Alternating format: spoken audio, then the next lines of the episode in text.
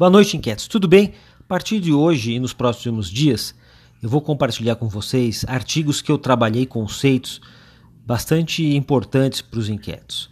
Cada artigo traz alguma informação relevante sobre Digital Customer Experience, futurismo, enfim, essa nova realidade 2.0 que nós estamos vivendo.